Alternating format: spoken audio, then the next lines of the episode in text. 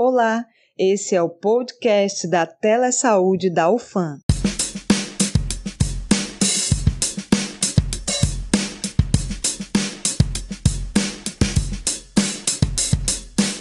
Oi, gente! Estamos aqui hoje para falar do que tem acontecido nas últimas semanas em relação à pandemia.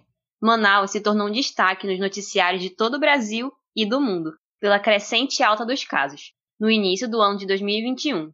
Nós somos eu, Joelma. E o Tiago, do curso de Medicina. Leonardo, de Fisioterapia. Gabriela. E Lohane, de Odontologia. E Ana Seixas, de Psicologia. Meia tantas oscilações em números de casos e números de morte, a situação chegou ao ápice no dia 14 de janeiro, quando diversos insumos, como o oxigênio, não estavam disponíveis para a população internada nas unidades de atendimento da capital amazonense. Mas como isso aconteceu de uma hora para outra? Apesar de termos acordado e sermos bombardeados com as últimas notícias, não foi bem assim, do nada, por assim dizer. Os governos federal e estadual estavam cientes que isso poderia acontecer e de que a falta de insumos estava prevista somada à alta de casos.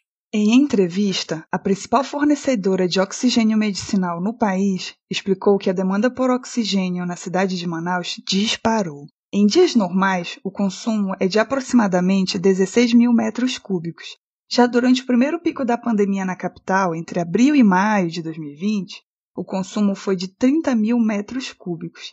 E agora, com os últimos acontecimentos, são mais de 70 mil metros cúbicos de oxigênio gasoso por dia, quase o triplo da capacidade de produção da fábrica local da empresa. Você entende? O aumento da demanda por oxigênio está relacionado com o número de pacientes que necessitam da oxigênio terapia, não só nos casos de Covid na UTI, por exemplo, mas somado a qualquer outras comorbidades que necessitem esse tipo de tratamento, tanto em criança, como em jovem, quanto em idosos. Então, como se deu esse aumento? Muita gente pensou que a pandemia realmente tinha acabado. Infelizmente, ainda não é a nossa realidade, mas ainda será. O descumprimento das medidas de prevenção e das recomendações da Organização Mundial de Saúde, juntamente com o negacionismo, tanto na comunidade quanto nas demais esferas, foi um dos elementos principais que desencadeou o cenário que estamos vivendo, o aumento repentino de novos casos na capital. Grupos de amigos combinando de se reencontrar, aquela foto sem máscara numa reunião, mesmo que com poucas pessoas, ou simplesmente aquela abaixada na máscara em ambientes com muitas pessoas para dar aquela respirada. São exemplos básicos de como não devemos nos comportar. Além disso, outras situações contribuíram para o agravo nos dados, como a realização de festas clandestinas e o descumprimento das normas em bares e restaurantes, aumentando assim as chances de exposição ao novo coronavírus. Outro ponto foi a realização das eleições municipais no Brasil, nos dias 15 e 29 de novembro de 2020, além das tradicionais comemorações do fim de ano, mesmo que adaptadas. Um exemplo de aglomeração que pode causar o mesmo efeito das eleições e das festas de fim de ano pode ser o dia da realização da prova do Enem, prevista para fevereiro no estado do Amazonas. E ainda, tivemos diversas manifestações contra as medidas de proteção propostas pelo governo, essas que seriam implementadas durante as festividades, como ocorreu em outros estados. Logo, nunca foi um momento de relaxamento. E agora é crucial saber que essas medidas são necessárias para diminuirmos, mais que nunca, a circulação do dito cujo. Por isso, não confie no IgG positivo. Sabe quando você vai fazer o teste para saber se está ou esteve com Covid e só o IgG dá positivo? Então, isso não te assegura a imunidade. Inclusive, a reinfecção é real. No dia 13 de janeiro de 2021, por meio de um sequenciamento genético realizado pela Fundação Oswaldo Cruz da Amazônia, Fiocruz Amazônia, foi confirmado o primeiro caso de reinfecção aqui no estado, em uma paciente de 30 anos moradora de Manaus. É isso aí. No intervalo de 90 dias, ela teve contato duas vezes com o vírus, sendo essa última vez o contato com essa nova linhagem, a variante amazônica, registrada inicialmente no Japão. É válido a gente salientar que nem todo reaparecimento de tosse ou dor de garganta é reinfecção por Covid.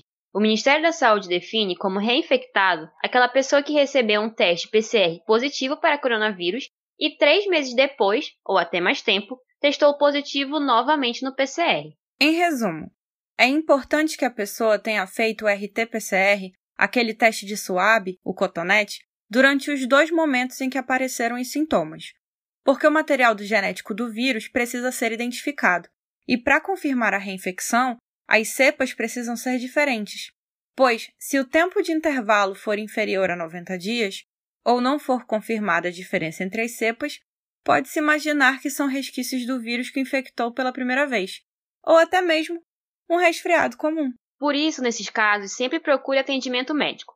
Nada de se confiar no remédio que a vizinha tomou e disse que melhorou. Ou muito menos ficar tomando o medicamento X ou Y que alguém leu no WhatsApp que previne a primeira ou a reinfecção pela Covid. Aproveitando, podemos falar com propriedade desde o dia 17 de janeiro de 2021. Não há tratamento precoce para a Covid. Por enquanto, a prevenção só é dada a partir das medidas de distanciamento social. E, claro, pouco a pouco, fase a fase, grupo por grupo, a vacina. No último domingo, tivemos a primeira pessoa que recebeu a vacina no Brasil. Essa é Mônica Calazans, de 54 anos, mulher, negra, enfermeira da linha de frente em São Paulo. Já no nosso estado, no Amazonas, na segunda-feira, dia 18 de janeiro de 2021, a primeira vacinada foi Wanda Ortega, de 33 anos, indígena e técnica de enfermagem. Olha, pessoal, queremos reforçar aqui mais uma vez a importância de continuarmos seguindo as medidas de prevenção, como distanciamento social, uso de máscara e lavagem de mãos com água e sabão ou asepsia com álcool em gel. Não existe tratamento precoce para infecção pela Covid-19. Não leve em consideração o kit Covid. Não funciona.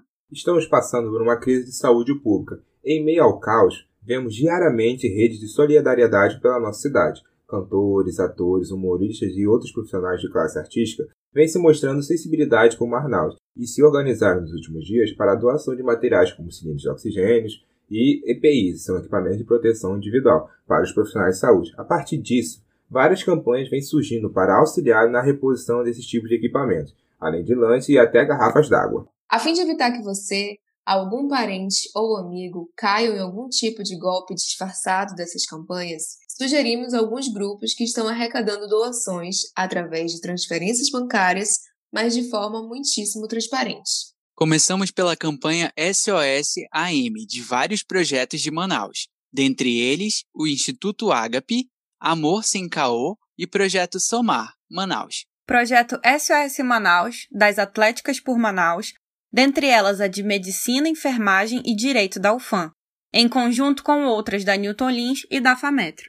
E a campanha Todo Apoio Vale Vidas, em prol do HUGV, o Hospital Universitário Getúlio Vargas, a Casa da Telesaúde UFAM, dentre outras que constantemente são divulgadas no perfil da universidade, arroba, underline UFAM, e da nossa Telesaúde, arroba telesaúde, underline UFAM.